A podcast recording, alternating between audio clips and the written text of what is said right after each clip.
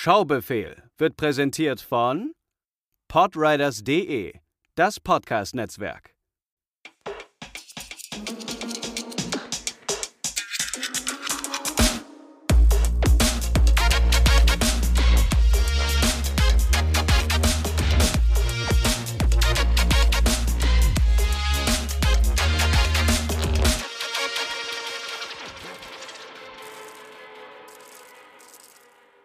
Herzlich willkommen zur 57. Ausgabe des Schaubefehl Podcast, euer Podcast rund um Filme, die so gemeinsam in einem Podcast selten zu hören sind.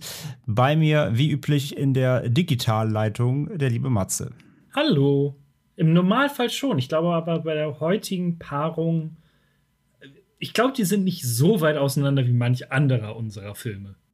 Das stimmt, das stimmt. Ähm, zwar auch Genre, genremäßig doch, also nicht komplett zusammen, aber stimmt schon. Ähm, da hatten wir durchaus äh, obskurere Paare, das stimmt. Und heute auch mal nicht wie, wie wir jetzt schon einige Male hatten, äh, quasi aus Versehen ähm, selbes Jahrzehnt, wenn nicht sogar selbes Jahr, hatten wir wirklich kurioserweise einige Male, obwohl wir wirklich ja vorher immer nie drüber sprechen, äh, was, was wir uns äh, auftragen. Heute liegen wir gute äh, 14 Jahre auseinander ähm, was die Filme angeht. Und äh, ja, aber du hast schon recht, es gab durchaus schon obskurere Zusammenstöße an Filmen heute. Aber ja, heute zwei Filme, die ähm, beide auf ihre Art, kann man fast ein bisschen sagen, natürlich als, schon als moderne Klassiker gelten. Mhm. Ähm, in diversen äh, Gruppen äh, geliebt beide. Ähm, vielleicht bei dem einen mehr Konsens als noch beim anderen, aber durchaus beide ihren Stellenwert, kann man glaube ich schon mal so insgesamt festhalten. Und äh, gerade bei dir, ähm, oder deinem Film, den du gucken musstest, äh, ja, ich glaube, der, der hat auf jeden Fall noch mal das höhere äh, Podest bestiegen, was ja. so den, was so den allgemeinen Kultkonsens und glaube ich auch Lieblingsfilm vieler angeht. Aber ich bin gespannt, ob du ihn heute auch äh, jetzt da bei dir ins Lieblingsfilmregal äh, packen wirst oder nicht. Matze, was habe ich dir denn gegeben? Und äh, ja, erzähl uns mal von deinem Film. Äh, ich habe geschaut Stand by Me, Geheimnis eines Sommers.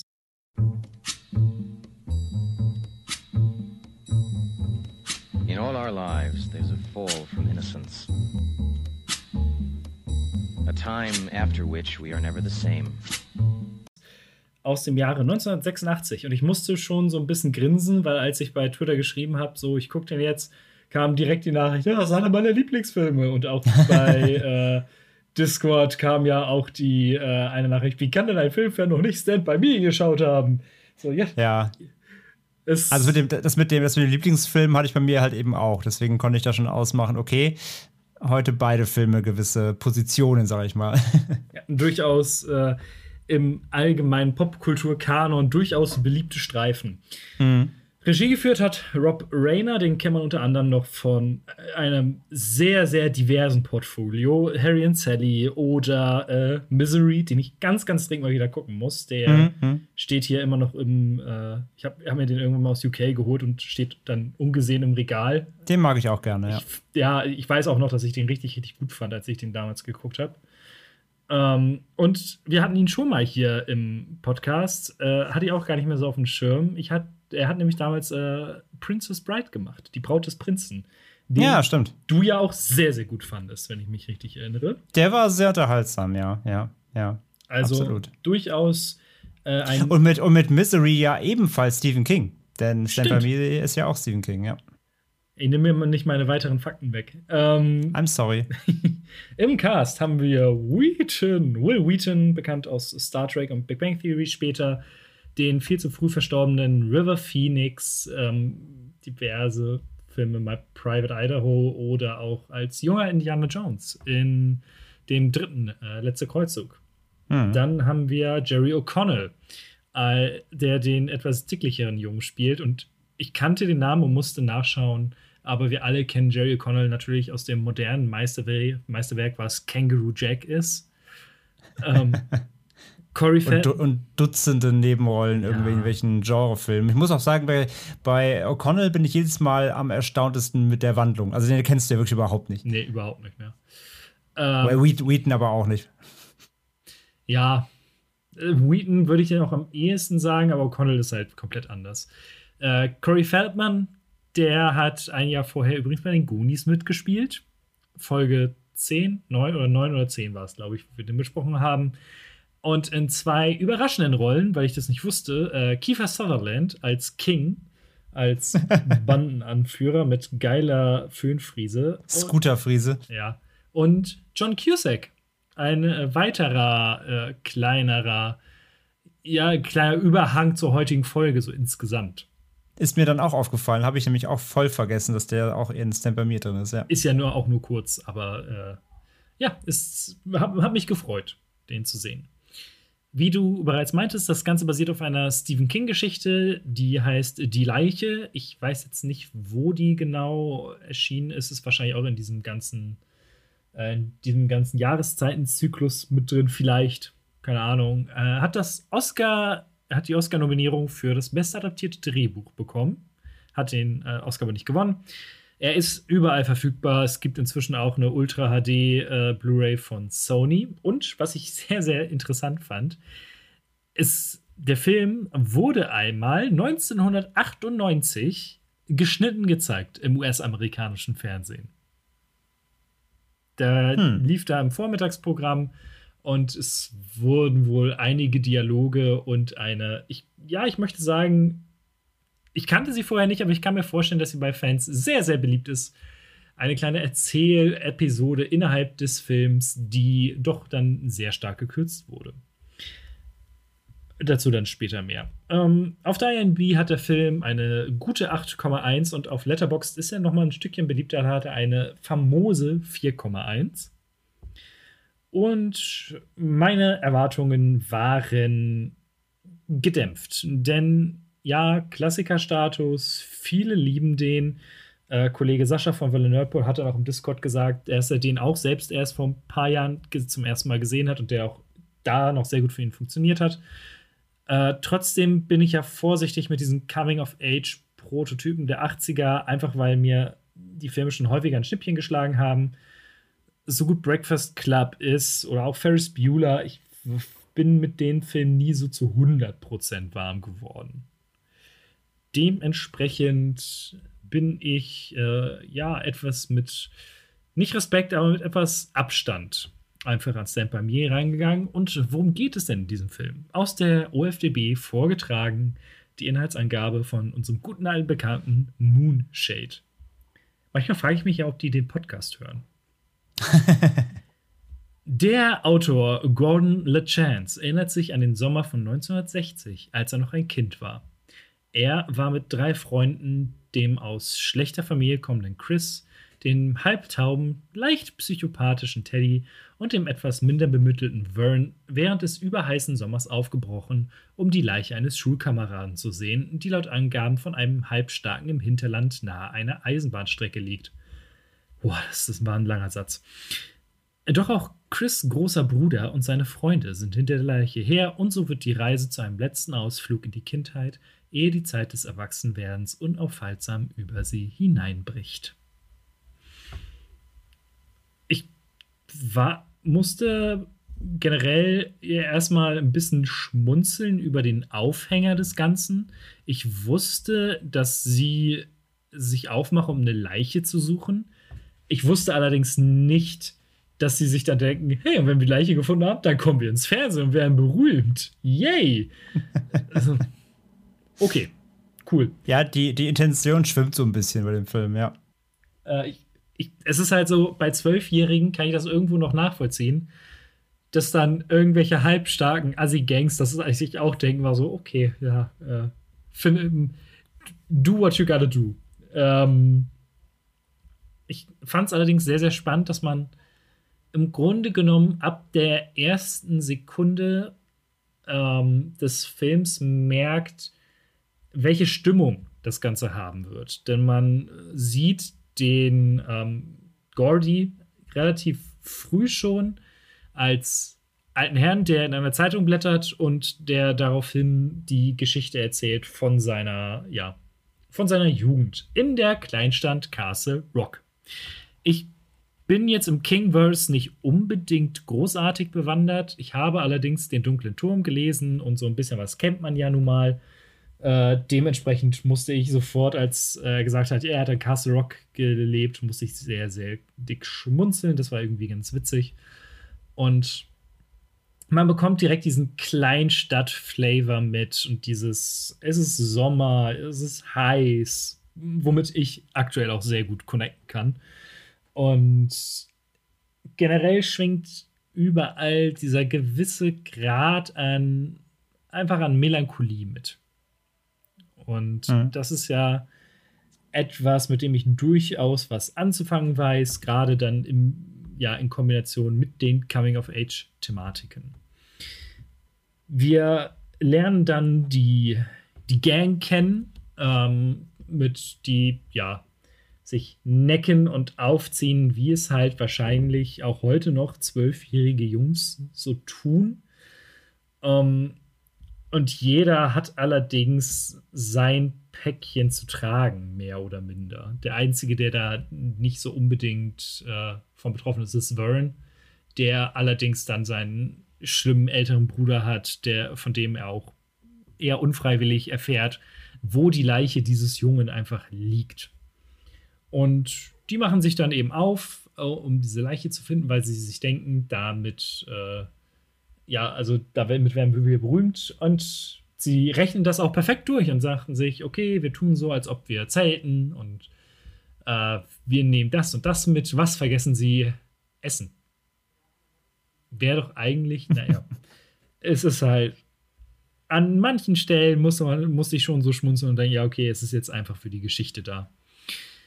Sie kommen dann zu als erste größere Haltestelle an einen Rastplatz und ähm, Gordy geht dann einkaufen, was man vorher auch schon mitbekommen hat, dass sein größerer Bruder, der ein enormes Vorbild für ihn war, gestorben ist. Es wird nicht näher ja, gesagt, wo das herkam, äh, woran er gestorben ist, wenn ich mich recht entsinne, aber Gordy muss diesen Verlust verarbeiten. Und das ist auch das, was ihn im Grunde genommen zur Hauptfigur macht. Also ähm, ich muss, Chris ist noch so der, der zweite Protagonist. Teddy und Vern fallen so ein bisschen hinüber, was ich aber auch nicht schlimm fand, denn ganz ehrlich, ich fand Teddy fürchterlich. Ich, diesen, diese Type, dieses Trope finde ich einfach unangenehm. Dieser Militärsohn und der dann auch anscheinend wirklich irgendwie leicht einen weg hat mit diesem Zug ausweichen, relativ weit am Anfang. Es war so, nee, ich werde mit dir nicht mitfiebern, egal was passiert. Ja, aber das kommt ja nicht von ungefähr, ne? Also das ist, ja, es wird kann, erklärt. Trotz das kann einem ja nur leid tun, so quasi, ne? Also man erfährt ja quasi sehr viel dann über die troubled Elternhäuser der Jungs. Äh, außer bei Vern. Wie gesagt, der ist halt da, weil er ist, hat einen kleineren, dicken Bauch und nimmt einen Kamm mit. Ja. Ja, das sehe ich mich. ich auch. Ich hätte vielleicht noch an Essen gedacht, aber wie auch immer. Ja. Äh, ja, bei Chris ist es dann das große Thema, dass äh, generell ein großes Thema ist, dass sie die Grundschule sozusagen abgeschlossen haben und jetzt auf die weiterführende Schule gehen und da geguckt wird, wo kommen sie hin. Bei Teddy und Vern ist es relativ klar, dass die dann ja nicht unbedingt auf die in den USA ist das Schulsystem ja auch noch anders, gerade in den 60ern. Sie machen nicht die College-Kurse, wie sie es in der Synchro gesagt haben, und Chris auch nicht, obwohl äh, Gordy ihn ja immer sagt, du bist eigentlich clever genug.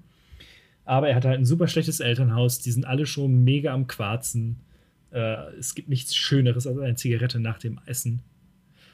Mm, und Gordy hat halt das Problem mit dem Tod seines Bruders, mit dem Verarbeiten davon und eben auch, dass seine Eltern furchtbare Menschen sind. Hm. Die Mutter kann dafür noch mal relativ wenig. Ne? 60er Jahre war mit Feminismus noch nicht so weit her, aber der Vater ist einfach ein furchtbarer, furchtbarer Mensch. Wenn, äh, der, wenn der Mann halt sagt, dass, äh, er findet seinen Sohn scheiße, dann ist das so. Yep. Und interessanterweise ähm, hat, es gibt eine Traumsequenz von der Beerdigung. Mhm. Und ich war mir auch nicht sicher, hat er das jetzt nur geträumt oder war es einfach eine Erinnerung? Weil der Vater guckt Gordy einfach an und sagt, ich wünschte, du wärst gestorben. Mhm. Und alleine, dass man das nicht weiß, ob das jetzt Realität oder Traum war, sagt eigentlich alles aus. Dementsprechend haben ja, wir. Er sieht, das, er sieht das ja bei der Beerdigung. Und ich habe das halt immer so interpretiert, so dass er diesen Satz vielleicht wirklich zu ihm gesagt hat. Und ja. er verbindet ihn natürlich jetzt auch dann mit dem schlimmsten Ereignis, nämlich dann eben dem Abschied von seinem Bruder. Ist halt, äh, ja, also alle haben so ihre ihr Päckchen zu tragen mhm. und das, man merkt das dann auch während des Films, wie die damit umgehen und wie sie versuchen, damit klarzukommen und das zu verarbeiten. Ähm, ich fand allerdings äh, über den gesamten Film so die Kombination aus den Jungs halt ein bisschen merkwürdig, weil es wird, es wird gesagt, die sind Freunde, aber die Art, wie sie sich necken und alles, war schon, ja, also war jetzt nicht herzlich. Es war jetzt keine eingeschworene, eingeschworene Gemeinde, ähm, was ja auch durchaus am Ende ein Thema ist. Wenn dann gesagt wird, so, ey, ich habe die beiden anderen, die waren dann auch irgendwann nur noch weitere Gesichter auf dem Pausenhof. Und ich habe mir dann die Frage gestellt, waren wir mit zwölf ähnlich bei der Auswahl unserer Freunde, dass wir uns einfach da wenig Gedanken drum gemacht haben? Wahrscheinlich. Naja. Ich glaube schon tatsächlich, ja. Also ich meine, letztendlich, vielleicht hatte mal niemanden, der das so, also den vielleicht wirklich so mit durchgezogen hat. Geht es so wirklich so Kindergartenfreunde, die man dann irgendwie durchbegleitet, aber letztendlich sind es dann doch doch meistens die, die aus dem Umfeld, ne, irgendwie eigene Schulklasse oder und wer dann am ersten passt, der kommt in den Kreis. Ja. Sehr interessant oder witzig fand ich, dass ähm, der, ich habe den auf der Deutsch, in der deutschen Synchro gesehen. Hm, auf, ich jetzt auch noch mal, ja. Auf Prime und das als Gordy das Proviant kauft, dass gesagt wird, dass sein Bruder ja Fußball gespielt hat. Und ich bin mir relativ sicher, dass er kein Fußball gespielt hat, sondern dann eher wahrscheinlich Footballspieler war. Naja. Mhm. Zwischendurch haben wir immer mal ein, zwei kleinere Episoden mit äh, der Bande von King, den Snakes, wenn ich mich nicht ganz täusche, was ja auch mit hoffentlich sterilisierten Messern sich in die Haut ritzen. Die verrückten Bastarde. Ja, mit, mit Rasierklingen. Das ist halt auch so eine Szene, ey. Why? Aber naja, Ju Jugendbanden, ne? Verrück verrückte Kiddies. Und äh, dass King definitiv an einer Waffel hat, merkt man spätestens bei der, ähm, äh, bei der Rennszene, mhm. wo er einem, einem Holzlaster nicht ausweicht. Äh, Und den Unfall baut. Ja. Einfach ein grundsympathischer Typ. Super. Aber Total. Kiefer Sutherland ist, ist ziemlich gut in der Rolle. Das war schon. Ja äh, sehr das, unterhaltsam. Das, das, stimmt, ja. Und übrigens, weil du es eben gesagt hast, also das mit ähm, wegen Fußball, das ist jetzt sogar, das, das sagen sie sogar öfter und sie sagen immer Fußball und ja, ja, genau, das ist schon recht. Also das, ähm, das ist natürlich eigentlich Football, ja. Das ja, er war Angreifer. Hm? In der deutschen Synchro leider, leider etwas abhanden gekommen macht ja auch, also ist ja für die, für die Geschichte eher unwichtig. Aber, ist es auch, ja, ja. Aber, aber ich fand es tatsächlich. Ich fand's niedlich. Ist Tatsache ein, ein äh, vielleicht dachte man sich auch in der Synchro, ja, nach dem Motto, Fußball kennen die Deutschen eher, ne? nehmen wir Fußball. Eben, genau das glaube ich nämlich auch. Bei dem älteren Film. Und sie gehen halt diese Gleise längs und haben so ein paar Episoden, äh, manche ein bisschen niedlicher, manche spannend, zum Beispiel das mit der Brücke war super inszeniert. Und da verliert äh, Vern auch seinen Kamm. Ich habe sehr um den Kamm getrauert. Mm, und eines Abends sitzen sie dann am Lagerfeuer und Gordy erzählt eine Geschichte. Und äh, das ist die, die gekürzt wurde. Nicht komplett, allerdings äh, wurden wohl von den Kotz-Szenarien einiges rausgenommen. In der TV-Ausstrahlung damals. Ach, krass. Also, das ist auch nur das, was ich jetzt bei der OFDB nachgelesen habe. Aber ich fand es irgendwie, ich fand's irgendwie nett und sympathisch. Und ich musste halt so grinsen, weil ja, es ist genau die Art der Geschichte, die ein Zwölfjähriger seinen Kumpels erzählen würde. Ist halt nicht spannend oder so, sondern einfach nur eklig. Und äh, ich habe den mit meiner Verlobten gesehen und das hatte sie vorher schon ein, zwei Mal gesagt, aber das meinte sie auch. Ich hoffe, wenn wir Kinder haben, sind es keine Jungs. und das war da, da konnte ich ihr einfach nur zustimmen. Hm, interessant. Ich, also ich glaube, wobei ich glaube, es ist egal, beide, beide Geschlechter machen als Kind irgendeine Scheiße und dann ist es halt eine andere. Ja. Äh, was ich hier ganz niedlich fand, einfach weil ich die Stimme ja so unfassbar schön finde, der äh, jüngst verstorbene Benjamin Völz spricht da, spricht da den einen äh, Bürgermeister, der dieses Kuchenwettessen äh, anmoderiert äh, und mhm, sofort mhm. hat man so, man hat sofort Captain Blaubeer vor Augen. So ja, ja, total. Sowieso sehr spannende Synchrostimmen, ne? Auch hier ja. drei Fragezeichen und so, ne? Ja, ja äh, Oliver Rohrbeck spricht Verns Bruder. Ja, man, das ist auch cool. es ist halt auch, es ist halt Mitte der 80er und es ist dann halt dieses, ah ja, so hat Justus Jonas mal geklungen. Stimmt, ich erinnere mich. Ähm, und ja, dann kommt es noch, oh, diese Blutegel-Szene.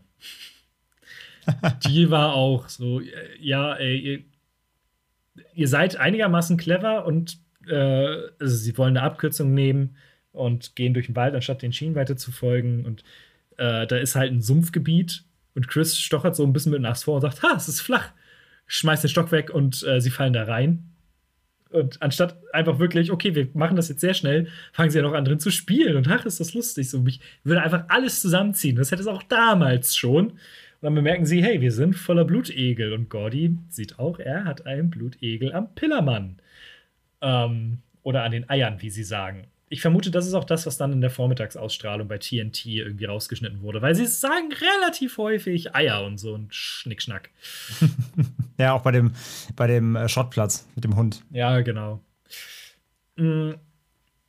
Ja, und dann finden sie tatsächlich die Leiche und fast zeitgleich, nur ganz kurz später, kommt halt King und die Bande. Und das ist dann der stärkste Spannungsmoment des gesamten Films. Äh, schön im Finale, wenn dann äh, King sagt: So, ihr verpisst euch was er allerdings nicht mit eingerechnet hat, dass Chris von seinem Vater eine Knarre geklaut hat und Gordy die in die Hand nimmt und sagt: King, du gehst jetzt bitte. Und schafft es tatsächlich, ihn so lange oder so intensiv zu bedrohen, dass er das auch wirklich macht.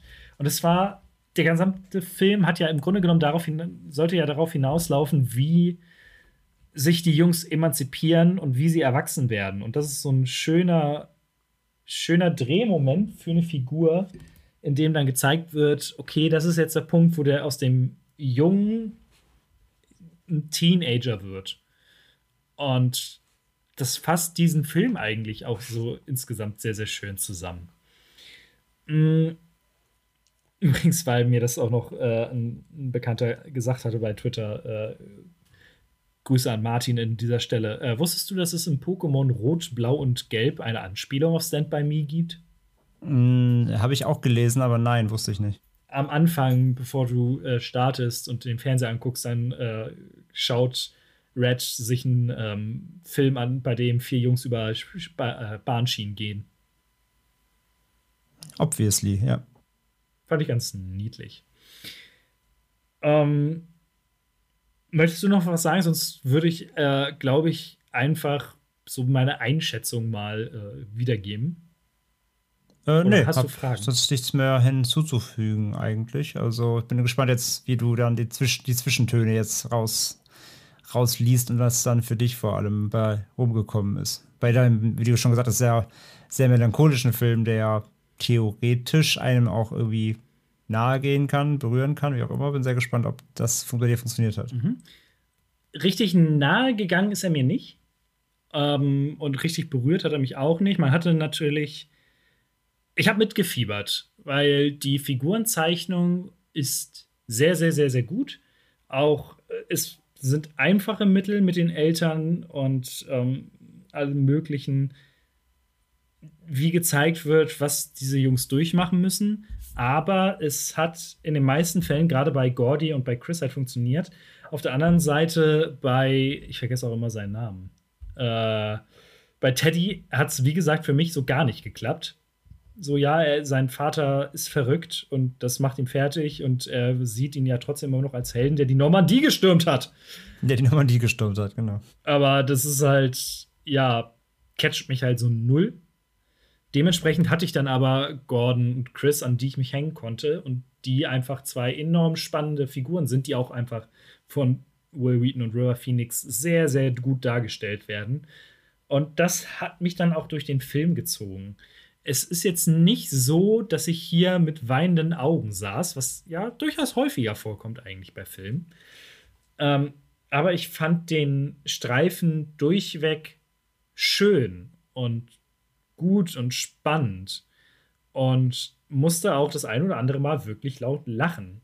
Und das ist schon so viel mehr, als ich das bei Ferris Bueller oder bei Breakfast Club einfach hatte.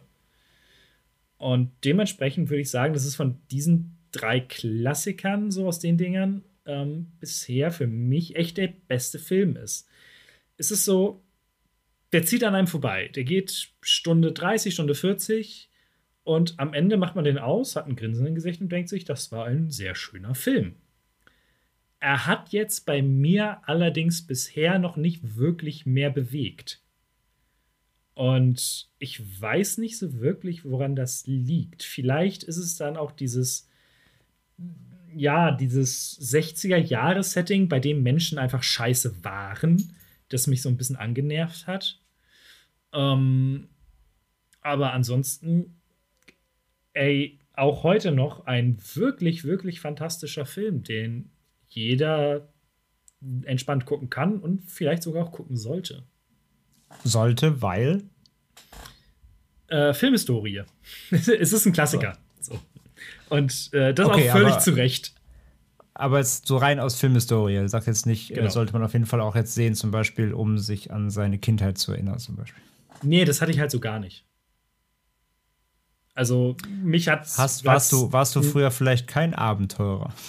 Nö, vielleicht nicht, aber mich hat es halt nicht in Nostalgie versetzt. War es dann bei mhm. dir anders? Mhm. Oder ist es bei dir anders? Ein bisschen, also es ist nicht komplett, aber ähm, also für mich ist es auch kein Film, wo ich jetzt irgendwie total aufgelöst da sitze oder so. Ich finde, der geht schon auf einer, auf einer recht, relativ schwungvollen Ebene irgendwie runter, auch wenn er schwere Thematiken drin hat, aber der Film ähm, jerkt da jetzt ja auch keine Tiers so. Vielleicht höchstens am Ende dann eben mit dem verstorbenen Bruder, als dann eben der, ähm, da aus, aus äh, Gordy alles rausbricht, so ein bisschen. Die Szene ist echt, ähm, die ist schön, wo, wo, er, wo auch getröstet wird, dann eben, dann mhm. eben, nachdem sie leichter gefunden haben, natürlich diesen Leichenfund mit dem Tod seines Bruders ähm, dann entgegensetzt, natürlich. Ähm, wo es nochmal alles hochkocht, die ist, die ist finde ich, die ist sehr rührend. Aber sonst, ich, was, also was ich bei dem Film so mag, ist diese Unbeschwertheit des Ganzen. Also, das, also, äh, das, das ist dir ja so schon, wenn du das aus heutiger Sicht betrachtest, irgendwie jetzt mit Ü30 so, ähm, die Zeit, wo du einfach mal sagst mit deinen Kumpels, komm, wir gehen in den Wald einfach mal zwei Tage, juckt keinen, äh, mit, mit Campingsäcken, ich habe nichts zu tun sonst. Das ist halt vorbei so. Und ähm, irgendwie ist es, ist es ja schon, ist es ja schon irgendwie trotzdem cool, so ein Throwback zu machen zu einer Zeit, ähm, wo dir, ja, wo, wo, du quasi einfach wenig Pflichten hattest und einfach gemacht hast, worauf du irgendwie Bock hattest. Mm, das finde ich, dieses, das, dieses, dieses Gefühl davon, ähm, wie, das, wie das war oder wie das sein kann oder überhaupt, ähm, das finde ich transportiert halt Stamp bei mir sehr, sehr gut. Ja, aber ja, wie gesagt, hat mich da auch irgendwie nicht äh, nach nostalgisch werden lassen und sagen, ah ja, damals war alles besser. So, fuck it, war es nicht. Nee, ich sag nicht alles besser, aber ähm, Unbeschwert. War eine andere Zeit, ja. Aber ja, ja also, weiß nicht. Hab ich, das habe ich nicht gefühlt. Okay. Möchtest du dann weitermachen? Weil Musik. Nee, jetzt nicht mehr. Musik spielt bei Stand bei mir ja auch eine große Rolle. Äh, das, das könnte ich nochmal sagen, ist natürlich fantastisch mit Lollipop, Lollipop und so weiter und so fort, diese ganzen Bangern. Mhm.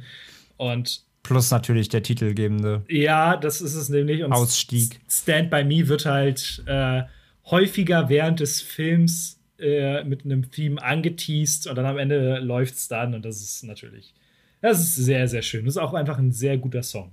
Äh, und ich, und, und ich finde ja auch den, äh, ich finde ja auch den Ausstieg dann aus dem Film, der ist ja trotzdem relativ düster auch, ne? Ja. Auch nochmal mit der, mit der Geschichte, wo er dann schreibt, ne, dass, dass er noch abgestochen wurde und so, und du bist so, okay. Ähm, den, den, den finde ich auch immer sehr, der kommt so abrupt dann, ne? Nach dem ja, Motto. Es wird ja vorher schon eigentlich äh, angeteased. Es wird geshadow-teased, aber trotzdem nichtsdestotrotz. Ich finde das immer jedes Mal dann am Ende so, wenn man dann jetzt in Zeilen von dem Buch oder so da schreibt, liest und dann sieht man eben auch dann so die Silhouetten verschwinden und äh, Es, es reicht auch nicht einfach, dem Film zu sagen, wir haben es aus den Augen verloren. Nein, er muss noch mit einem Stich in den Hals sterben, so ich mir jetzt so denke, okay.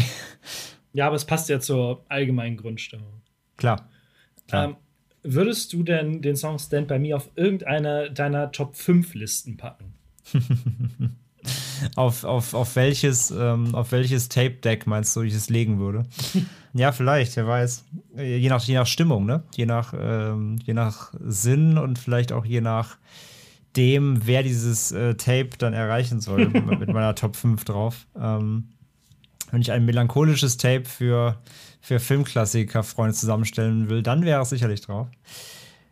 Aber gucken wir mal, ähm, was so generell meine Top 5 ähm, in diesem Film sagt. Meine Top 5 der Gefühle. Ich habe mir nämlich äh, den Film angeguckt, der 14 Jahre später erschienen ist und wie gesagt, der auch dazu geführt hat, dass ich auf meinen sozialen Netzwerken ähnliche Kommentare bekomme wie du, nämlich äh, High Fidelity My store is called Championship Vinyl.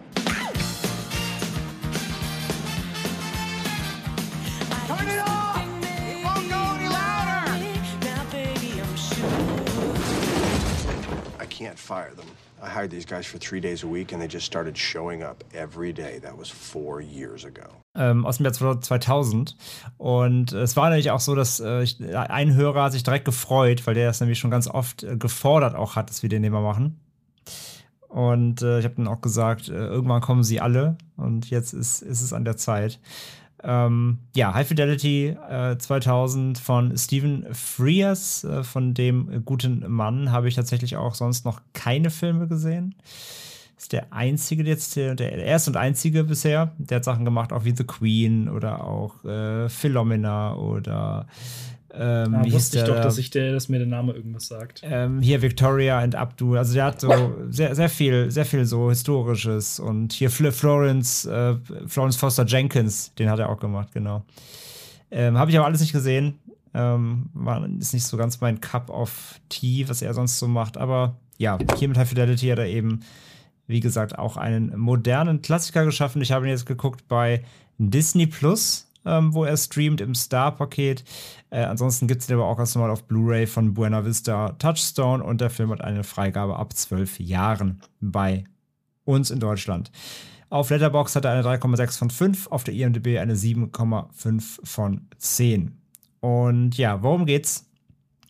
Als der Blatt, als der Platt, als der Plattebesitzer, genau, als der Plattenladenbesitzer Rob Gordon von seiner Freundin Laura verlassen wird, geht er seine fünf schlimmsten Trennungen aller Zeiten noch einmal durch, um herauszufinden, was falsch gelaufen ist.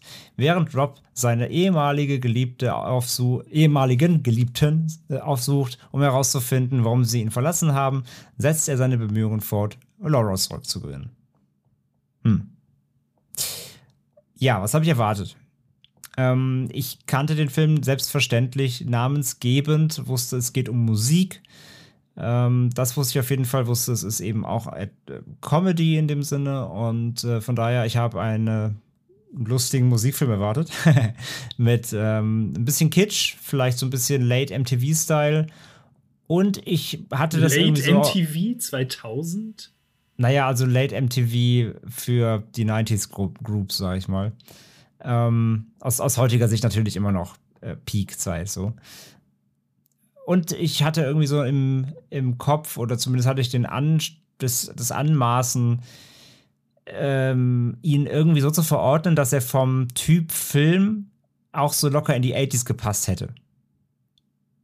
Also das war so meine mit, mit meiner Erwartung, dass er, dass er, dass er älter wirken würde, als er eigentlich ist, weil er vielleicht auch so ein bisschen aus der Zeit gefallen ist. Das war so, das war das, was der Eindruck, dass ich von, den von ihm hatte, rein durch Hören, Sagen, äh, Szenen, Ausschnitte, Trailer, whatever. Mhm. Ja. Was habe ich denn bekommen mit High Fidelity? Also, ich hatte zumindest äh, schon mal recht. Also, Musik auf jeden Fall ist drin. Check. Äh, Comedy ist auch drin. Check. Kitsch ist ein bisschen drin, doch auch. Und MTV-Style, ähm, ja, durchaus, aber anders als ich es angenommen hätte. Also Geht halt hier um Rob, gespielt von John Cusack. Da haben wir ihn wieder. Ähm, kennt man natürlich. Björn John Malkovich, Con Air, Zimmer, 1408 und so weiter und so fort. Hat ja wirklich tolle Filme gemacht. Heute leider auf dem Abstellgleis gelandet. Er läuft ähm, so ein bisschen in die Nicolas Cage-Schiene inzwischen. Ja, ne? aber, aber in, in, in, ununter, in nicht unterhaltsam leider. Ja. Also die Filme, die er macht, sind schlecht und nicht unterhaltsam. Die Filme, die Nicolas Cage macht, sind schlecht und oft lustig zumindest. Ähm, oder, oder obskur oder irgendwie absurd. Ähm, Cusack hat, hat sich wirklich da auf so ein Abstellgleis äh, manövriert mit ganz, ganz kruden Produktionen, die er noch bedient. Sehr, sehr schade eigentlich, weil ich mochte ihn immer sehr, sehr gern. Ähm, Gerade gerade Con Air für mich auch einer meiner absoluten Top-Lieblings-Action-Filme. Ähm, da, da sehe ich ihn immer gerne. Ich wundere mich eh, warum ich den noch nicht bekommen habe. Alles seiner Zeit, ja, von uns zu. Mhm. Jedenfalls, er ist Rob Gordon.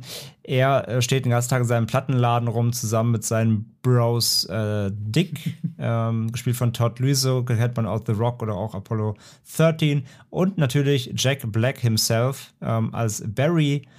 Und äh, ja, die drei sind so ein Musik-Nerd-Trio, die eben natürlich voll für den Shit lieben. Die hören den ganzen Tag Platten in der Butze.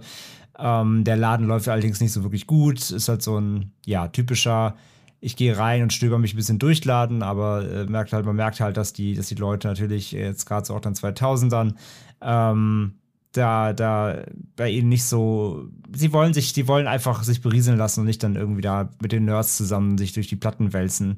Und ähm, also so ein Liebhaberladen einfach. Und die drei nerden da halt eben ohne Ende ab und ähm, zudem war Rob auch mal DJ vor einer gewissen äh, Weile und ähm, generell ist er so ein bisschen unzufrieden mit seinem Leben, ist halt alles so, läuft alles so mittelmäßig halt, ne? Und er ist, er ist ein bisschen so auch neidisch auf Leute, die ein besseres Leben haben als er. Und ähm, ja, er wird gerne Dinge einfach ändern und ist, ist ein bisschen abgefuckt so. Und zudem ist er auch ein Arschloch. Ja. und zwar nicht so knapp. Ein unfassbares Arschloch. Ähm, da war ich kurz erstmal ein bisschen geschockt, muss ich zugeben. Man lernte halt erstmal relativ schnell so ein bisschen was über ihn kennen. Es gibt erstmal am Anfang erstmal ein bisschen so Flashbacks, wie er so in der Schule war. Und man hört ihn erstmal die ersten zehn Minuten des Films eigentlich nur über, über Brüste reden. Mhm. Wie schön man die anfassen kann und was für tolle Formen die haben und dass die an Frauen dranhängen und dass das ja auch das Lebensziel ist, Brüste anzufassen. Und du denkst jetzt so, oh, okay, alles klar. Ähm, und dann lernst du relativ schnell, dass er eben auch kein, ähm, kein Mensch für oder kein Mann für eine längere Beziehung ist, denn so nach und nach ähm, erfährt man dann eben, wie gesagt, auch da sowohl beruflich als auch im Liebesleben läuft es nicht so bei ihm. Denn ähm, ja, er haben es in der Beschreibung gehört. Zum einen schmachtet er halt seiner Ex-Freundin Laura hinterher. Zum anderen, ähm, ja, hat er aber eben diverse Ex-Freundinnen gehabt, die, an die er sich irgendwie alle gerne mal zurückerinnert. Und man erfährt dann eben im Film nach und nach, äh, warum es denn mit diesen Frauen nicht geklappt hat. Und ja, ja, äh, das ist dann so angefangen von, er steht bei einer seiner Verflossenen vom Haus äh, und sagt zum Beispiel zu ihr, ja, ähm, nach dem Motto, warum soll ich überhaupt mit dir ausgehen? Mehr als Fummeln passiert ja eh nie und geht. und denkst die ganze Zeit nur, was denkst du dir eigentlich, warum du Single bist, du Affe? Ähm, also ja, man, man lernt ihn erstmal als nicht gerade wirklich sympathischen Charakter kennen. Das muss man erstmal so sagen. Und ich Wird war schon auch so, nicht oh, besser während des Films. Ich war schon so, okay, ähm, das ist jetzt die Hauptfigur, mit der sollte ich mich irgendwie auseinandersetzen, identifizieren. Nope. Sehr schwierig, also erstmal an diesen Charakter ranzukommen. Ähm, dazu wählt der Film dann auch noch das äh, Stilmittel der Fourth Wall, der vierten Wand, brechen. Sprich, John Cusack spricht äh, sehr, sehr häufig immer wieder in Szenen direkt zum Publikum mh, mm, und erzählt eben seine Standpunkte und was er gerade quasi in den letzten 15 Filmminuten quasi gelernt hat oder ja, gibt es quasi so ein Update immer wieder mal über das, was so passiert ist und wie er jetzt denkt und fühlt und bla bla bla. Äh, Finde ich, Fourth Wall geht klar, mag ich eigentlich auch ganz gerne das Stilmittel, muss aber sagen, jetzt auch hier in High Fidelity, so einen richtigen Mehrwert hat es eigentlich nicht. Es ist schon eher ja, ein Gimmick. Ah, nee. Ähm, Finde ich nicht, denn es greift eine Sache auf. Erstens, mhm. ähm, es ist eine Romanverfilmung Mhm. Das äh, geschrieben von Nick Hornby, der hat genau, der hat auch About a Boy gemacht und so. Genau und Fever ja. Pitch und ja. Und ganz viel in dem Buch dreht sich darum, dass er Sachen erzählt, halt aus seiner Perspektive, er ist ja der Erzähler. Und durch Gespräche mit anderen Menschen kommt halt eine komplett andere Sichtweise eigentlich auf die Dinge hinzu. Und das ist ja das, was in dem Film auch sehr häufig passiert. Dass man am Anfang in den ersten zehn Minuten hatte er halt, und deswegen habe ich mich von ihr getrennt und dann ist das passiert und dann ist das passiert. Und wenn er dann aber mit diesen Leuten redet, dann merkt er, huch, ich habe das aber alles ganz anders irgendwie in Erinnerung. Und äh, genauso wie irgendwelche Twist ist zu viel gesagt. Aber einer der Gründe, warum Laura sich von ihm getrennt hat, ähm, bekommt man ja dann von ihm mit. Und das hat nochmal irgendwie einen ganz anderen Impact, wenn er das in die Kamera sagt. Ich, ja, ja, stimmt alles, verstehe ich auch. Ich muss aber sagen, ich finde halt Fourth Wall am ähm, also bei Fourth Wall finde ich es spannend oder ich finde es dann gut platziert, wenn ich als Zuschauer dann trotzdem irgendwie auch hinterfragt werde oder so. Oder ich verstehe, ich verstehe, was du meinst mit dem, also es ist ja richtig auch, dass, dass, ähm, dass er teilweise konträre Dinge erzählt, als sie dann wirklich passieren und du dann halt denkst, aha, okay, ne, ist halt wieder seine Wahrnehmungsverschiebung als, als Dude, der halt nur an Brüste denkt. Ähm, legitim, alles gut. Mir fehlt aber echt tatsächlich dieses, ein bisschen dieses, der Zuschauer wird gefordert. Ähm, ich finde dieses kein Haneke Funny Games. Nee, da, also ja, das, das Level braucht, muss es ja auch nicht sein, aber zumindest tendenziell in die Richtung, dass du quasi, also ich finde, Fourth Wall macht wirklich nur dann Sinn, wenn du, wenn du schon adressiert wirst, oder ich werde adressiert als Zuschauer, ähm, dann will ich, dass der Film mich darauf, da, damit irgendwas, irgendwas herausfordern will oder auf irgendwas hinweisen will oder ich soll irgendwas überdenken nochmal oder so, oder will mich irgendwie auf eine falsche Fährte locken. Aber dass quasi die, das, was er sagt und was dann wirklich gehandelt wird, das löst sich ja wirklich immer so schnell direkt wieder auf, ähm, deswegen muss ich halt sagen, so, ich fand es nett, aber so jetzt so der, der, die mega Bereicherung für den Film oder sagen wir es direkt ganz anders, es hätte auch der Film hätte auch funktioniert ohne das. Ich glaube eben nicht, weil dadurch hat man ja erst diese sehr krasse äh, unzuverlässige Erzählerstruktur, die das Buch ausmacht. Ja, aber die kann er mir ja auch im Off sagen der labert ja nicht nur ganze Zeit in der Fourth Wall, der redet, also der spricht ja nicht ganze Zeit irgendwie auch in die Kamera mit Gesicht, sondern oft hast du ihn ja auch nur als, als Off-Text. Mhm. Ähm, dann machst du halt im Off-Text irgendwie. Also, wie gesagt, ich fand es jetzt nicht, ich fand nicht schlimm und ich fand es ich fand's eigentlich, eigentlich auch gut. Aber ich fand trotzdem, insgesamt fand ich dieses Fourth Wall-Ding jetzt hier nicht so stark eingesetzt, wie man das hätte umsetzen können. Ja, ist, ist ja, ist ja fein. Ja. Ähm, ansonsten, wie gesagt, ich fand halt die, äh, ich fand die, ähm, die Szenen dann mit den äh, Ex-Ex-Verflossenen oder den Verflossenen so rum, den Ex-Frauen, ähm, äh, teils sehr lustig. Also du hast halt dann zum Beispiel eine Catherine Zeta-Jones hier als Charlie, so eine, ja, wie kann man es sagen, so eine richtig aufgesetzte, ähm, heute, heute würde man sagen, so Ü30-Hipster irgendwie, ähm, die halt sich nur mit ihren irgendwie poschen Leuten am Abendessenstisch versammelt und irgendeine äh, komische, dubiose Scheiße erzählt und ähm, wenn er halt dann, dann wirklich auch dann, also er lädt sich dann halt selber quasi nochmal ein zu ihr und dann sitzt dann da am Tisch und wie er dann halt wirklich realisiert nach dem Motto so, ähm, okay, ich verstehe schon, warum ich hier eigentlich nicht reinpasse, während ich am, am Tisch langweilt und irgendwie die über, über Buddhismus philosophieren. Ähm, das, das, das hat schöne, schöne, ähm, hat schöne, skurrile, lustige Momente.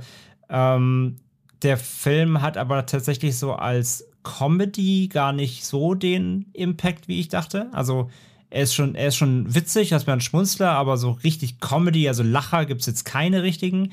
Wenn überhaupt, hast du natürlich so Comic Relief Charaktere wie so ein Jack Black natürlich, der halt an sich mit seiner Präsenz und seiner Art des Spiels irgendwie zum, zum Erheitern bringt, aber es ist jetzt kein, wie gesagt, es gibt keine Gags in dem Sinne richtige.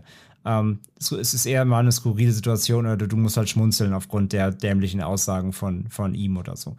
Ähm, und muss auch wieder sagen, Catherine Zeta Jones, ne, die ist ja auch, äh, auch so weg einfach. Die hat ja auch in den letzten Jahren kaum noch irgendwas gemacht, was irgendwie namhaft ist. War ja auch wirklich auch mal, gerade da so 90s, äh, Anfang 2000er, ähm, war sie ja auch mal noch ein großer Name.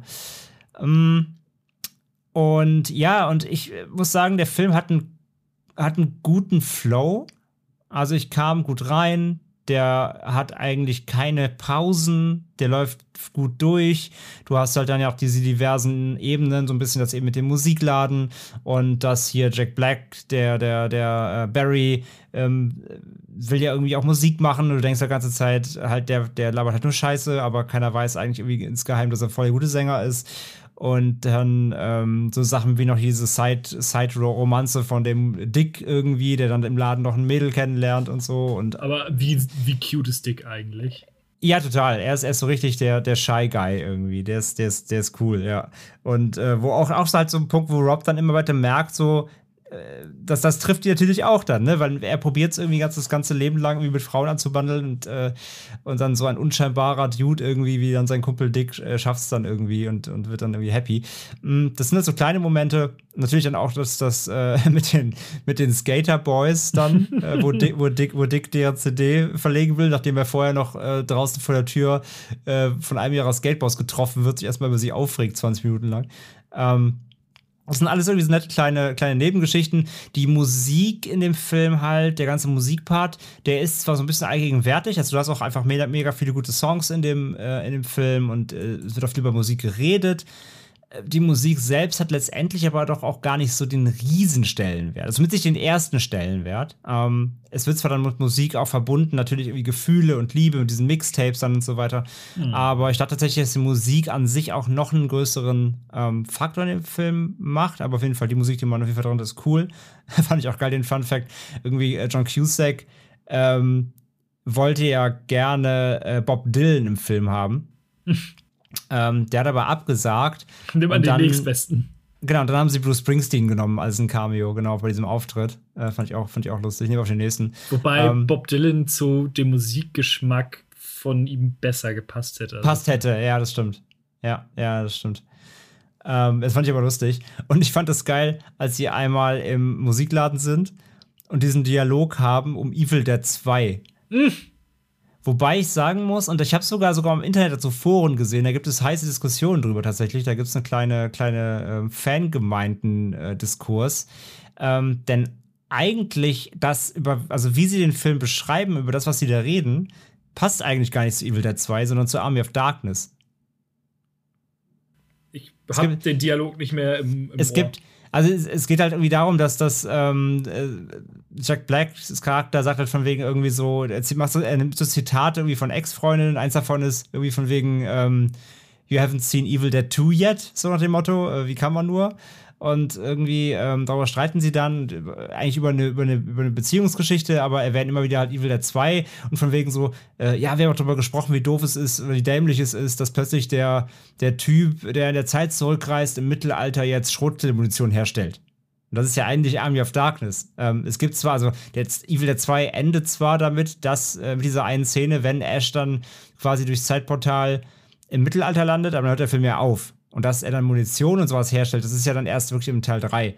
Deswegen gibt es heikle, heikle Fan-Diskussionen. Es gibt ganze Reddits voll mit dieser Diskussion, haben sie sich hier im Film vertan. Quasi. Aber finde ich halt, es passt halt so perfekt, weil es, dieser Film bildet ja genau diese Form von Mensch ab. Und dass sich dann aber genau diese Menschen auf sowas versteifen und da Reddit-Threads zu existieren, es ist halt, es ist halt Art imitates life. Total, ja, ja, genau. Es ist, es ist ja wirklich ein Nerdfilm. Und ich musste halt auch bei der, bei diesem Plattenladen, wie gesagt, so ein bisschen so an Clerks denken oder mm. auch so ein, mhm. oder auch den, den, den Musikladen bei Lords of Chaos, natürlich weniger düsterer Mucke hier, aber äh, halt so ein richtiger, richtiger Nerd-Fanladen, so, wo, wo halt die, die Besitzer halt mehr abnörden und eigentlich den Laden mehr feiern als die Besucher. Es ist halt eine meiner absoluten Lieblingsszenen oder Lieblingsmomente ist halt echt, wenn Dick zu ihm kommt und so, oh, du du äh, machst deine Plattensammlung neu. Wonach sortierst du denn? Und dann reden sie erstmal über die verschiedenen Vor- und Nachteile davon, wie man bestimmte Dinge sortiert. Und das war eben auch der Grund, bei dem ich meinte, so, ich glaube, dass dir der Film zusagen wird, einfach wegen der Art Menschen. Weil es ist halt, diese Sammler sind halt schon irgendwie speziell und ich würde dich spontan damit reinzählen. Vielleicht. Nicht, nicht in Musik, aber auf jeden Fall bei den, bei den Filmen bei Filmen. Nee, voll auf jeden Fall. Das, das hat auch Spaß gemacht. Mm, und dann muss ich halt sagen, dann so das letzte Drittel und die Auflösung des Ganzen äh, von wegen, dann natürlich kommt er wieder mit Laura zusammen, sie probieren es nochmal, das war ja dann fast schon sehr obvious. Ähm, und, nachdem, und dann, dann kommt dieser Punkt, ne, mein Leben war jetzt eigentlich perfekt und wir haben wieder tolle Zeit verbracht und wir sind auf dem Konzert und Jack Black singt wie ein junger Gott und alles super toll. Und dann kommt ja dieser Moment mit dieser, mit dieser Musikjournalistin. Mhm wo dann jetzt, wo du jetzt als Zuschauer ja auch so ein bisschen diesen, diesen typischen ähm, Endplot nochmal erwartest. Äh, er baut doch nochmal Scheiße und riskiert nochmal seine ganze gerade aufgebaute neue Beziehung und so. Und das deutet der Film ja auch an, definitiv. Also er flirtet ja so ein bisschen mit der im Laden und er soll ja dann so ein, ja, so ein Tape, will er ja so ein Tape machen und so. Ähm, aber tatsächlich fand ich dann dafür, dass das so ein bisschen der letzte Plot-Device ist, wo das Ganze nochmal so ins Wanken kommen könnte, spielt er den halt überhaupt nicht aus. Also, also die, das, das Lernen von Rob, der irgendwie mit dem ganzen Film eigentlich schon so als Shovi-Arschloch ein, eingeführt wird, der dann anhand von eben seiner äh, wiedergewonnenen äh, Liebe 180 äh, macht und sein Leben jetzt versteht und alles jetzt, jetzt ist klar, was er mal falsch gemacht hat und er ist jetzt der, er ist jetzt der Good Guy hoch 20. Ähm, dem dann quasi so ein Bait hinzuwerfen, dieser Musikjournalistin, die A sein Ego streichelt und B wahrscheinlich gar noch mehr streicheln würde, ähm, den Plot dann wirklich auch wirklich nur mit so einem äh, plötzlich sehr selbstbewussten und todessicheren äh, Rob Gordon, der jetzt nur noch diese eine Frau kennt, sofort ab, ab, wieder abzuwatschen, daraus nicht, nicht, also nicht mal das Potenzial äh, auf, überhaupt aufkommen zu lassen, dass du denkst, er könnte der jetzt noch mal Scheiße bauen. Ähm, das fand ich schon fast zu einfach. Also klar, nee, es ist auch, also es, es ist doch so. Er, er, wird mir eigentlich die ganze Zeit so eingeführt und dann plötzlich kommt so der typische, äh, so, ja, ist, die, die Frau hat ihm jetzt gezeigt, wo, wie, wie das Leben zu laufen hat und er ist quasi geheilt von seiner ähm, Fremdbrustsucht was er ja quasi auch genauso sagt äh, im, im, im, äh, im Dialog, von wegen, äh, er hat es verstanden, warum er immer so viele andere Frauen wollte, weil da gibt es halt keine echten Probleme. Ähm, wenn ich nach Hause komme, sehe ich halt deine Wäsche auf dem Wäscheständer und bei anderen Frauen halt, die, da sehe ich die Wäsche nur am Körper. So. Äh, ja, obviously, natürlich. Ähm, rosarote Brille und so, klar. Mhm.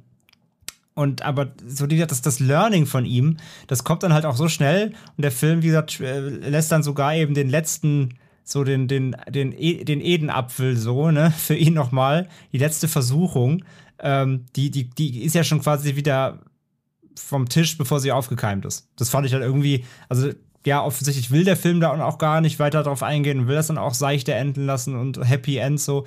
Ähm, aber das fand ich dafür, dass der Charakter wirklich ganze Zeit so als, als ähm, Flirt für Sex besessen und äh, relativ einfach gestrickt im Hirn, was die Betrachtung von Frauen angeht, ähm, fand ich den Ausstieg dann mit der Sache dann fast schon, fast schon zu lasch und da gab es ja überhaupt keine Reibungspunkte mehr oder irgendein Konfliktpotenzial so. Aber gut, wollte der Film halt scheinbar auch gar nicht mehr erzeugen, ja. Aber ja, das fand ich irgendwie ein bisschen, bisschen zu kurz gekommen dann. Mhm. Ähm, generell ja. würde ich dir da, also das mit der Musikjournalistin fand ich jetzt nicht schlimm, aber generell so dieses äh, alles, sein, sein Learning über den gesamten Film führt ja letztendlich dazu, dass er mit Laura wieder zusammenkommt. Mhm. Aber das war dann irgendwie zu schnell. Also wie er, dass er sie dann wieder gewinnt. Das war mir irgendwie, ja, ähm, hm. Da, da würde ich dir zustimmen, dass so die, du hast nicht so wirklich das Gefühl, dass er das, was er lernen soll, verinnerlicht hat. Um halt diesen Figurenwandel zu vollziehen, um sein Want zu erfüllen. Ja, und er muss doch sich relativ wenig Mühe geben. Das ist, also, mhm. ähm, er ist quasi auf den Plan getreten, erst so, nee, dann doch, dann hat sie ja noch einen Freund, dann ist er irgendwie abgehauen, dann gab es, wer ist, wer ist nochmal gestorben, dann ist auch ihr Vater, glaube ich. Ja, genau. Und dann so ein bisschen durch diesen, ähm, durch den, durch den Verlust, durch das Verarbeiten, waren, dann haben sie sich getroffen und dann haben sie Sex gehabt und dann sie zu, zu, zu, zu, ihrer Mutter und dann sagt er noch so, ja, jetzt geh mal deine Mutter trösten irgendwie. Ähm, und dann sagt sie, genau, dann sagt sie, dann sagt sie nämlich so, ja, nee, aber ich will, ich will nicht weg von dir. Ach, wie romantisch. Ähm, das, das fand ich auch so ein bisschen. Also das, das war dafür, dafür, dass darauf aufgebaut wird, dass er lernen muss, das kein Arschloch mehr zu sein war mir das dann irgendwie, das war alles ein bisschen seicht. Da gab es mir, also wie gesagt, Klischeewege wäre natürlich gewesen, sage ich ja, wenn, wenn am Ende irgendwie der Seitensprung noch irgendwie zumindest fast passiert wäre und sie hat das, wie keine Ahnung, die Laura jetzt noch mitbekommen oder, ne, also andere Filme hätten daraus dann nochmal so ein, so ein Twisty Ende gemacht, wo nochmal alles auf der Kippe steht. Das hat der Film jetzt hier gelassen, so ist okay, ähm, aber ich fand insgesamt, ja, war es mir, mir zu seicht, wie diese, wie diese Lernkurve von ihm vonstatten ging. Mhm. Gerade weil er es am Anfang wirklich ja wirklich so, so festgefahren ist in seinen, in seinen Ansichten über Frauen. Ja. Aber ja, letzten Endes trotzdem, es war ein, ist, äh, ein guter Film, er hat mich unterhalten, er, er, wie gesagt, er hat ein gutes Pacing, er es hat auch so eine gewisse Leichtigkeit dabei. Ähm, wie gesagt, in manchen Punkten vielleicht zu viel Leichtigkeit, aber insgesamt so als, als, ähm, als Film, Film, den man einfach gut weggucken kann, der ein gutes Timing hat, der gut besetzt ist, ähm, gute Musik natürlich, äh, schöne Themen an sich wie gesagt, ich fand Rob als Charakter halt zu, ähm, also mit dem kann man halt Schwierigkeiten haben oder sollte man Schwierigkeiten haben. Er ist halt äh, einfach kein so guter Typ eigentlich. Ähm, von daher ähm, so ein bisschen Vorsicht geboten mit ihm natürlich, aber gleichzeitig die, die, Situation, in die er dann irgendwie dann da auch nochmal Flashback-mäßig reinkommt, ähm, irgendwie auch hier und da was zum Schmunzeln dabei. Und ja, also ein, ein guter Film, den ich gerne geguckt habe. Ganz den Modern Classic Hype fühle ich nicht so ganz. Ja. Dafür hat er mir dann doch irgendwie doch hier und da ein paar Ecken gehabt, über die ich gestolpert bin. Ja, kann ich, kann ich verstehen. Ähm, du, weil du da eben gerade nur kurz drüber geflogen bist. Du hast Tim Robbins gar nicht erwähnt. Oh ja, natürlich. Als, als geiler, ähm, ja, was ist er? Hippie. Yogi. Yogi-Hippie. Ähm, eine mega Szene auch, wo er in den Laden zu ihnen kommt und ihn so belehren will. Ähm, weil, äh, genau, er ist ja der Freund von Laura, ne? Der, ja, der noch, der, der noch, ja, ja genau, sich, Freund. Ja, Yogi halt. Yogi, Yogi with Benefits. Ähm, als er in den Laden kommt und, und äh, Rob so belehren will, dass er sich doch bitte von ihr fernhalten soll.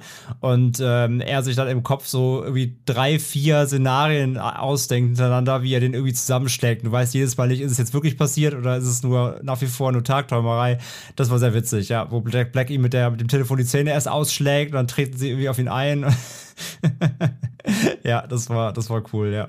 Und er halt echt dieser, dieser schlechten Perücke und so, aber so absichtlich schlecht halt. Das ist ja, ja, sehr, sehr witzig. Sehr, sehr witzig. Und äh, auch Dings war auch dabei, äh, fand ich auch sehr lustig. Ähm, Joan Cusack war auch dabei. Das ist ja die Zwillingsschwester von John Cusack und ähm, äh, die hatten wir ja auch hier im Podcast in meinem, äh, meinem sehr liebgewonnenen Danke nochmal an dich für diese Folge. Äh, Perks of Being a Wallflower. Da hm. war sie ja auch dabei. Ja. Stimmt. Also, wie gesagt, insgesamt sehr solider Film, hatte meinen Spaß. Mit Ecken, ganz den Klassiker, sehe ich nicht. Aber trotzdem gerne geguckt. Sehr schön, immerhin. Mhm. Äh, ich, wie gesagt, ich habe das Buch damals im Englischunterricht gelesen. Das war eines ja. der wenigen Bücher, was ich wirklich sehr, sehr gerne in der Schule gelesen habe. Mhm, okay, ja, und, gut, kann beim Stoff mir aber vorstellen. Und ja. in dem äh, Zuge haben wir halt auch dann den Film gesehen. Hat, der, hat der für das Buch den gleichen Fokus denn? Ist also geht's noch, also dadurch, dass man halt viel mehr von seinem inneren Leben mitbekommt, soweit ich mich erinnere, ist es noch mehr introspektiver und es ist halt genau dieses, ich habe das so gesehen und dann werden ihm ganz andere Dinge gesagt. Und er ja, so, ja, okay, oh, ja, okay. scheiße. Halt ja, okay, dieses okay. Thesis, Antithesis und dann äh, Synthese, Gedöns. Ich glaube halt, das kommt im Buch auch noch besser rüber. Mhm. Ich fand das im Film so ein bisschen, ja, ein bisschen verschenkt, bisschen, hätte man anders vielleicht mal ein bisschen auf, besser aufgreifen können. Aber ja, glaube ich, klar, hat man im Buch durch auch viele Möglichkeiten, das auszuwalzen. Klar. About a Boy ist dann immer noch der bessere Nick Hornby-Film. Den haben wir auch lange nicht gesehen. Den kenne ich nicht. Ah. Hm. Ich höre den Stift so Notiz. ja, nee, ich habe dafür eine äh, Notes-Liste auf Sehr meinem schön. Handy. Sehr schön. Na gut, dann ähm, haben wir es äh, für heute mit den Filmen. Dann würde ich sagen, machen wir weiter mit den Schaubefehlen fürs nächste Mal. Willst du anfangen? Äh, kann ich gerne tun. About oh, Boy ist aufgeschrieben. ähm, Und kommt direkt, nein. Nein, ich vergesse sowas immer sofort. Deswegen lieber schnell aufschreiben. Ähm, ich habe mir auch Conner aufgeschrieben. Äh, das ist ein Film, den habe ich durch die Bloggerzeit kennengelernt. Äh, und ich glaube, es war eine meiner aller, allerersten Rezensionen damals. Dementsprechend habe ich mich sehr gefreut, den auf deiner Watchlist zu sehen. Und ich freue mich nämlich, ich habe den bisher auch nur zweimal gesehen, äh, insgesamt den dann auch mal wieder in den Player zu schmeißen. Die DVD steht hier nämlich noch. Mm, Sekunde mach das Skype-Fenster auf. Ja, Skype-Chat ist wieder pure Freude. Ott Thomas. Ja. Was war das denn noch? Äh, eine Dean Koons-Verfilmung mit Anton Jelchin, äh, möge er in Frieden ruhen, in der Hauptrolle. Und genretechnisch, ja, werden wir mal sehen. Aber er war auf deiner Watchlist. Ich, vermu ich vermute mal, es ist genauso wie bei mir. Ah, ich habe von einem Film gelesen, Watchlist. Und dann zwei Jahre später irgendwann mal wieder was. Lief der auf dem Fantasy Filmfest vielleicht? Ich glaube, der ist aus 2013. Du fragst du mich jetzt Dinge, ob der auf dem FFF lief. Ich meine aber, ich meine, lief auf FFF und ich habe den damals verpasst und deswegen habe ich ihn gewatchlistet, aber er sah so scheiße. Ach, der, genau, von Steven Summers, ne, von dem mhm. Mumie-Regisseur. Oh, der, spiked aber auch in den Wertungen hier bei Letterbox in meiner Liste, da bin ich mal gespannt. Ja, kann ich mir vorstellen. Von 1 von eins bis 4 alles dabei. Ja. Äh, soll ich dich schon spoilern, auf welchem Spektrum ich da bin? Ich sehe es schon, dreieinhalb. Ja, ich, ich mag den. Ich mag das den. Plakat ist wirklich kackenhässlich. Ja, wenn ich ja, das, wenn ich das, Pla das, wenn ich das Plakat, das du geschickt hast, wenn ich das irgendwo sehen würde, würde ich sofort denken, das ist halt der letzte Amateur CGI PS2 Scheißfilm. Ja, wenn ich mich recht entsinne, ist das CGI auch eher so meh, aber ähm, naja, äh, das, ich sag's mal so, das deutsche DVD-Cover ist deutlich hübscher. Hm, hm, hm. Na gut, bin gespannt. Ott Thomas dann bei mir 2013. Äh, du guckst einen Film, nächstes Mal fürs nächste Mal. Mm, da habe ich extra mal geguckt. Der ist bei Prime, aber leider nur zu leihen, aber ähm, immerhin ist er verfügbar. Aber ich muss ihn dir geben. Muss ich meiner Verlobten halt wieder Geld überweisen, aber ja. ja, das, das, das kriegen wir hin. Das kriegen wir hin. Das, äh, ist, ist, das ist es wert. Das ist es wert. Schauen wir mal ähm, ein Film, den ich auch sehr lange nicht mehr gesehen habe und den ich eben wie bei dir auch gerne noch mal gucken möchte, um jetzt noch mal aufzufrischen, ob ich dem auch heute noch drei Sterne geben wollte oder wie alle anderen auf Letterbox einen. Oh ähm, ja, das klingt fantastisch. Du guckst äh, fürs nächste Mal diesen wundervollen Film. Was zum Fick? Bud und Doyle. Der heißt im Original Biodome. Nie davon gehört. Kenne ich gar nicht. Das Weil, ist gut. Es, es ist so klar, es ist so typisch, ne? Nachdem wir jetzt zwei halbwegs Kanon-Klassiker haben, sind es jetzt so die absurdesten der absurden Filme, die wir hier haben. Biodome, der, sagst du? Heißt der? Ja, ja. genau. Es ist mit, ist mit Paulie Shaw in der Hauptrolle und mit Stephen Baldwin. Ha. Äh, total bio, garantiert schädlich. er hat eine 2,0 bei Letterbox auf jeden Fall. Amazon.de sind bei 4,7 von 5. Also. Ja, das, das sieht man wieder die Diskrepanz. Es geht um zwei Typen, die sich in so ein, in so ein Biolabor einschließen lassen und nur Scheiße machen. Das ist, und das auf einem Humorlevel so von einem infantilen Zweijährigen. Geil. Rotten Tomatoes 4%, wird gut. Ja. Hab Bock. ja, und ich glaube, du wirst einen Ohrwurm haben, aber darüber reden wir nächstes Mal. Ich wollte gerade sagen, es ist aber wahrscheinlich nicht äh, hier Smash Mouth Allstar. Aber es würde so passen irgendwie. Nee, sie haben quasi einen eigenen Song und den. Ja. Wow. Den reden wir nächstes Mal. Mein Lieblings-Letterbox-Review zu dem Film ist übrigens: I've never seen an Ingmar Bergmar-Film, but I've seen Biodome. Und das sagt eigentlich alles über diesen Film, ja. Das wird dann auch auf mich zutreffen. Spannend. Same. ich bin gespannt, wann, wann der erste von uns sich mal freiwillig an so Ingmar Bergmann oder, oder Godard-Klassiker wagt, damit wir sie im Schaubefehl überhaupt vergeben können. Das wird spannend. Ja, ich glaube, das dauert noch.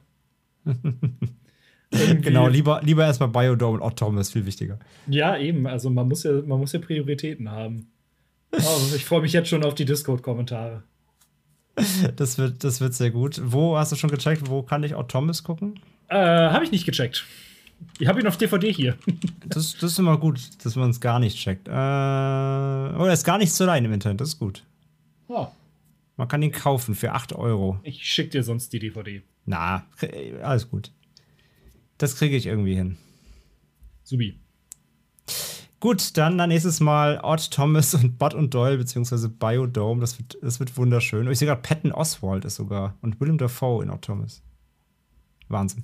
Ähm, ja, ein äh, cooler Mix mal wieder, sehr schön, freue ich mich sehr. Wird ein bisschen, glaube ich, ein bisschen albern nächstes Mal, könnte ich mir vorstellen. Ja. Und ähm, wir bedanken uns an der Stelle auf jeden Fall, wie üblich, fürs Zuhören bei der heutigen Folge. Wir sind dann in zwei Wochen wieder da. Kommt auf unseren Discord, wenn ihr mit uns äh, schnacken wollt. Ansonsten folgt bei Social Media, wenn ihr keine Updates verpassen wollt und abonniert uns bei Spotify und Co. Und dann hören wir uns beim nächsten Mal. Tschüss. Macht's gut.